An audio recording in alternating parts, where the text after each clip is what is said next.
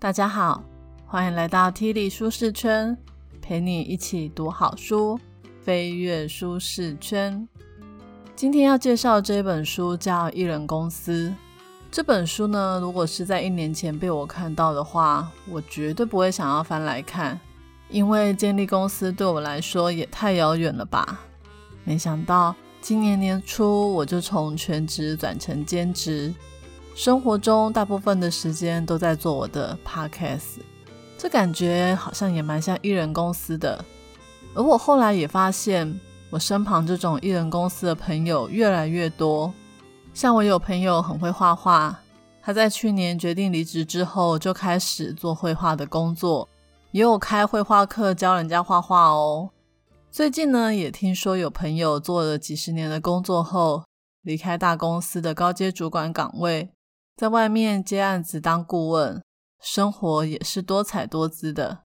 我还有两个朋友，一个懂设计，一个会写程式，他们就合作做起了网络的饰品生意。每次我逛他们家的网站的时候，总是会脑波很低的想要买一堆饰品。在我朋友圈中，这种艺人公司的例子要讲下去，我还可以再举一堆。这也难怪这本书的作者有提到。在美国，自由工作者占美国工作的三分之一以上，大约有一半的年轻人都选择当自由工作者。这样听起来比例很高诶，我是不知道这份数据的出处是哪里，自由工作者的定义又是什么。但是整个来说，作者只是想要表达一个概念，就是在现在的社会，有越来越多人只为自己工作，而不是受雇于企业。为老板工作，作者也提到，这些人之所以选择当自由工作者，是因为他们想要在自己的职涯道路上拥有更多的掌控权。虽然美国的步伐应该是比我们快，但是如果你常常看 YouTube、逛社群网站，你应该也会发现，有越来越多的 YouTuber、网红、布洛克、团妈，他们绝大部分也都是艺人公司。而且现在的小孩，你问他长大以后要做什么，会有一堆人跟你说，他们要当网红、YouTuber、直播主、电竞选手。所以艺人公司的趋势应该是会越来越明显。我身旁那些艺人公司的朋友们，很多人都是放弃大公司的工作，选择为自己工作。或许刚开始赚的钱不太多，而且可能要苦撑个好几年。但是他们都没有后悔，每天还是充满热情的走在他们选择的道路上。而我呢，我虽然还称不上艺人公司，但是我以艺人公司为目标，希望在往后的人生道路上，可以维持着家庭生活与工作事业的平衡，每天都可以过着充实又有意义的日子。看到这本书的书名，你可能会想说。你目前有稳定的工作，家里面上有年迈的父母，下有幼小的儿女，你是不可能想不开离开公司自己去做什么艺人公司。如果是这样的话，其实也蛮好的。但是艺人公司的概念或许可以提供你另外一个选择哦，因为作者也是建议我们可以在企业里面将自己的技能历练到专家的阶段之后。再出来成立艺人公司，因为这时候比较能确定的是，有很多人会需要你的专业知识，而你就可以靠着这些技能，打造一个以你的生活为重心的事业。那个时候，你的人生就不再只有工作、健康、家庭、休闲、人际关系，都可能会因为这样子而有了更美好的平衡哦。本集的 Podcast 将为你带来以下三个部分：一、什么是艺人公司；二、发展一间不成长的公司；三、个性魅力是决胜关键。首先来聊一下什么是艺人公司。艺人公司主要是一个人的公司，但是呢，如果你接到比较大的案子，也是可以跟其他人一起合作。不过合作结束之后，大家还是可以各自回到自己的岗位，做自己原本的事业。当然啊，如果你成立艺人公司，有些工作是你做不来，一定要请人专职来做，那也没有关系，不会因为你变成两个人、三个人这样，就不叫艺人公司了。不过在书里面，作者对艺人公司的定义，并不是在探讨说要几个人以内才能叫艺人公司。他给艺人公司的概念是，你的思维是要围绕着你的生活来建立你的事业。而且是质疑成长的企业。其实这一点也是我在看这本书的时候一开始最 shock 的概念。我之前以为艺人公司就是自己出去创业，创造一个属于自己的公司。大家都知道创业一定很辛苦，可能你醒着的时候，所有的时间都是在工作，就像我们听到很多创业家的故事一样。一开始都是爆肝，撑个好几年才熬过去。但是如果是创业的人，就会想说，一开始是一个人，之后要变很多人，从小企业一直做到大企业。如果是这样的话，就是以事业为主，以成长为目的。那这样的企业就不是所谓的艺人公司。真正的艺人公司是要以生活为主，不成长为目的。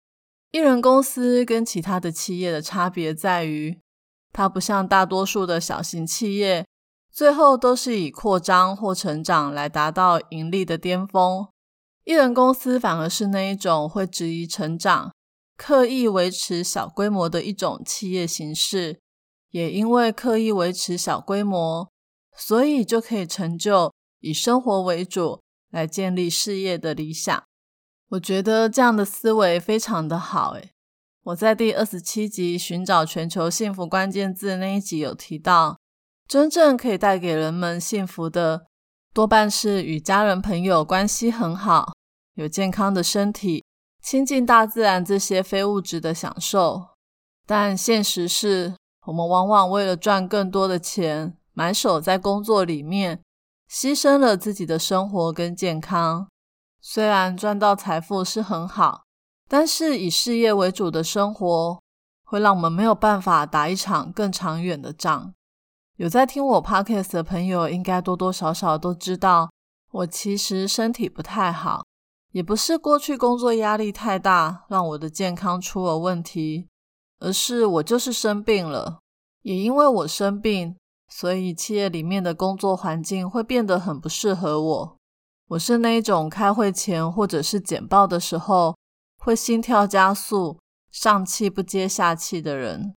这种紧张的压力都会让我的身体状况越来越糟。有时候，我其实也蛮感谢有这个疾病的，因为它让我重新思考人生的方向，勇敢的踏出舒适圈。现在的我过的生活就是以健康、家人为主，工作、事业为辅。虽然钱不多，但内心是开心的。再回到艺人公司，有人可能会想说，艺人公司跟自由工作者接案、SOHO 族有什么不一样？作者说，艺人公司跟自由工作者其实不太一样，因为自由工作者是以时间来换取金钱。不管他们是用小时，或是用交付的成果来计费，他们一定要付出时间工作才能拿到薪水。就像我现在兼职一样，我一定要有工作，公司才会算钱给我哦。而艺人公司并不是一定要付出时间工作才可以拿到薪水，很多艺人公司都是靠被动收入赚钱。被动收入就是你只要付出一段时间的努力。之后就可以靠着这个作品或是成果，一直在为你创造收入。举例来说，YouTuber 拍了一次的影片，就可以一直靠着点阅跟广告来赚钱。又或是有人开了线上课程，只要有人一直付钱买课程，就可以一直有收入。大家可以上网搜寻被动收入，就可以找到很多教人家怎么创造被动收入的方式。而为什么在现在的这个社会，艺人公司会越来越多呢？主要也是因为网络各样的平台、线上工具都越来越发达，让很多人想要创业都有很多资源可以用。例如，以前你想要弄一个网站，要请工程师、设计师，但现在只要用 WordPress 就可以架站。然后以前想要设计个 logo 或是设计个 banner，都要找设计师或是外包给人家接案，也是要搞半天。现在你只要用 Canva，就可以有一堆模板可以用，随便做都很厉害哦。因着这些发达的技术，艺人公司的进入门槛变低了，我们不需要花钱请工程师、网页设计师。自己来就可以搞定网站跟视觉的基本建设。不过呢，有些专业能力并没有办法靠网络平台或是技术来取代，像是业务行销、专案管理或是客户的维系能力。如果你想要成立艺人公司，这些能力还是需要培养的。作者说，一般来说，我们在职涯的初期。可能会先在某一家公司上班，我们可以在这一段期间精进自己本身的专业技术，然后呢，同时也来学习业务行销、专案管理，还有客户维系的方式，直到有一天你的专业技术已经厉害到有人愿意花钱请你做事，你就可以出去开拓艺人公司。就像作者，他本来是网页设计师。后来他离职的时候，有个客户找到他，跟他说，不管作者将来要去哪一家公司上班，这个客户都要请作者帮他设计网页。作者才惊讶的发现，原来自己的专业是可以用来创立事业的，也就这样开启了他的艺人公司。如果你也很向往可以成立自己的艺人公司，建议你先把自己的专业练到别人会想要付钱购买的程度，再去观察周围的业务同仁、行销同事、客服单位的人都怎么做事的，或者是跟他们建立很好的关系。这样子，将来当你要自己出来创业，有业务、行销、客服的问题的时候，还有人可以请教。时间一久，我相信你也会拥有这些能力的。接下来第二部分来聊聊发展一间不成长的公司。这个观念跟我们过去所接触到的一般观念很不一样，所以需要特别来谈谈。我们从小到大学到的价值观都是人往高处爬，好还要更好。就连我们进到企业里面，老板为我们定的绩效目标，一定也都是一年要比一年好。追求成长这件事情几乎是永无止境的，应该很少公司会说今年跟去年一样好就好了，不要赚太多哦。对，明年也跟今年一样就好了，哈哈。作者在这一本书中一直强调一个概念，就是更多不代表更好。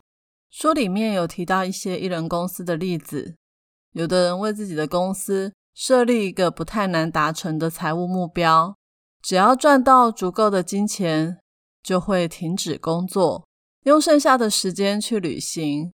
因为艺人公司的概念就是以维系生活品质为优先，所以这些人不会想要花太多的时间去做一个工作，反而是用更有效率的方式来工作，赶快把工作完成，就可以去享受生活。如果你把财务目标定得很高，就等于是在追求成长。那为了要满足更多客户的需求，就必须去雇佣更多的员工，租更大的办公室。这样怎么可能会有时间去过自己想要的生活呢？作者强调，艺人公司的经营其实是需要有更多的聪明智慧，在做任何事之前，都应该要先想说。我能够做什么事让我的企业变得更好，而不是做什么事来让我的企业变得更大。例如，我现在需要有人来做行销，我要花大钱买广告吗？要请人来当小编吗？还是有没有其他的方式，成本低、效果又好，又可以达到行销的效果呢？另外，就是当我的企业真的出名了，我要去接更多客户的案子吗？还是我只要服务那些跟我理念相同的客户，拒绝掉一些客户呢？作者说，最聪明的方法就是使用你目前现有的资源来处理问题。虽然这种做法可能会需要更多的智慧，但透过这样的方式解决问题，可以让企业长期更稳定。简单说，艺人公司的思维就是先质疑成长。去思考有没有更好、更聪明的前进方向，从小规模做起，努力赚取利润，但拒绝成长，甚至拒绝别人的投资，只专注在自己的事业与客户上。讲到这，我想大家应该都了解艺人公司是一个怎么样的公司。但是我们从小就被这个社会教导，要比别人更厉害、更有钱、更有名声。如果一直在经营艺人公司，那逢年过节碰到一堆亲戚好友，总是会有人问你你在做什么，一个月赚多少钱的时候，你要怎么回答啊？我本来也没有想过要思考这个问题，但作者居然在书里面特别提到社会比较这个困扰，有可能是因为他太常被人家问说你公司一年赚多少钱。然后他跟亲戚朋友说，他的公司不以成长为目的，大家可能都惊呆了。所以作者特别写下一个篇章，在讲社会比较。其实不止你创建公司会被别人问，你就是当一个小小的上班族也会被问。你当上班族的时候，每年升迁都轮不到你，加薪也只有加个物价指数的两到三趴。你心想没关系，生活稳定就好了，不求飞黄腾达。但是当有人问你一个月赚多少，现在升到什么职位了，要回答说我还在原地踏步，真的是有点尴尬呢。而艺人公司也是一样，人家问你说你公司有几个人，一年赚多少钱，你鼓起勇气说公司就我一个人啊。而且没有打算扩大，可以想象周围的人会有多么惊讶吧？他们可能会说：“哦，你是校长兼工友，那这样养得起全家吗？”这个时候真的会让人感到很尴尬，也很困扰。你可能心想：“我到底要不要把公司变得更大一点？这样子，下次有人问一样的问题的时候，就会对我投以羡慕的眼光，叫他们知道我可是很有本事的。”如果真的是这样的话，那恭喜你掉入陷阱了。因为当我们产生这样的社会压力、社会比较，就很容易忘记当初想要的生活是什么，而乱了自己的脚步。苏格拉底说：“嫉妒是灵魂的溃伤。”意思是，我们很容易受他人的成功产生负面的影响。嫉妒会让我们把注意力从你的工作、你的企业。以及你的客户身上转移开来。当我们开始嫉妒，开始想要追求别人眼中的成功，那我们只是在复制别人的路，而不是打造自己的路。这样的你永远没有办法实现你的梦想，过着工作与家庭都平衡的生活。甚至有一天，你会因为失去焦点、失去初衷而失败。作者在这里也不是鼓励大家都要成立艺人公司，不要成长成小企业、中企业或是大型企业。他只是强调你要搞清楚当初这么做的目的是什么。如果你追求的是更平衡、更健康的生活，那艺人公司的不成长策略是可以帮助你同时拥有生活品质跟工作成就感的，让你可以走更远的路。但如果你还是想要对更多人发挥影响力，当然也是可以努力的把企业扩大，甚至上市上柜。所有的一切都在乎你的选择。只要选择了，就勇敢的往前进。不管哪一条路，都一定会有问题跟风险，到时候去面对就是了。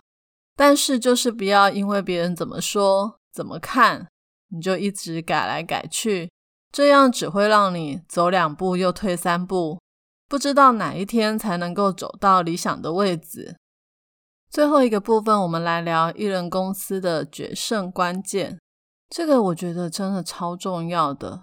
建立艺人公司如果没有找到自己的竞争优势，那么长久以来也是没有办法靠着稳定的收入走下去。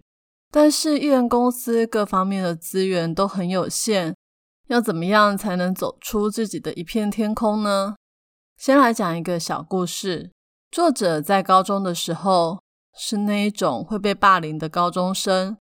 我们有看过很多美国青春校园的电影，应该都知道，通常就是那种很会读书。感觉很弱的人就会被欺负，作者就是那种书呆子。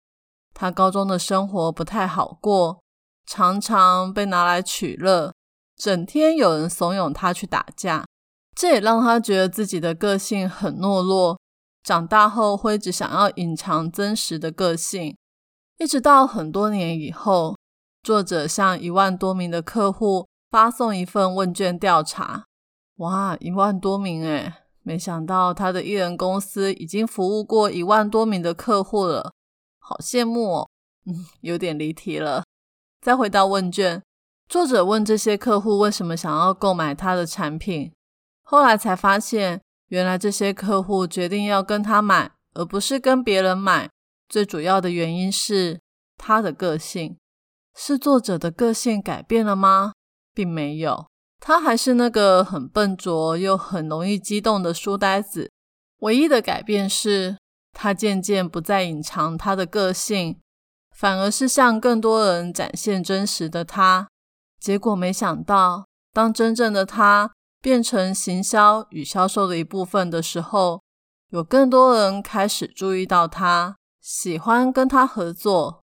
而会注意到他的人，有很多人也是跟他一样。是笨拙又很容易激动的书呆子，哈哈！原来“物以类聚”这个成语是这样来的。也因为他们特质很相似，所以客户都特别的信任他，甚至愿意花更多的费用来请他做事。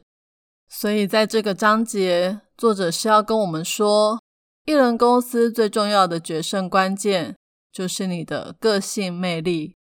当我们在一般公司上班的时候，我们不太可能展现真实的自己，因为我们常常被教导要很专业，不可以太自我。但是艺人公司可就不一样了，你就是你的公司品牌形象代言人。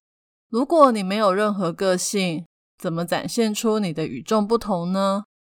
不知道大家有没有听过企业性格、品牌个性？连大公司都要建立独特的性格跟个性，那更何况是小企业呢？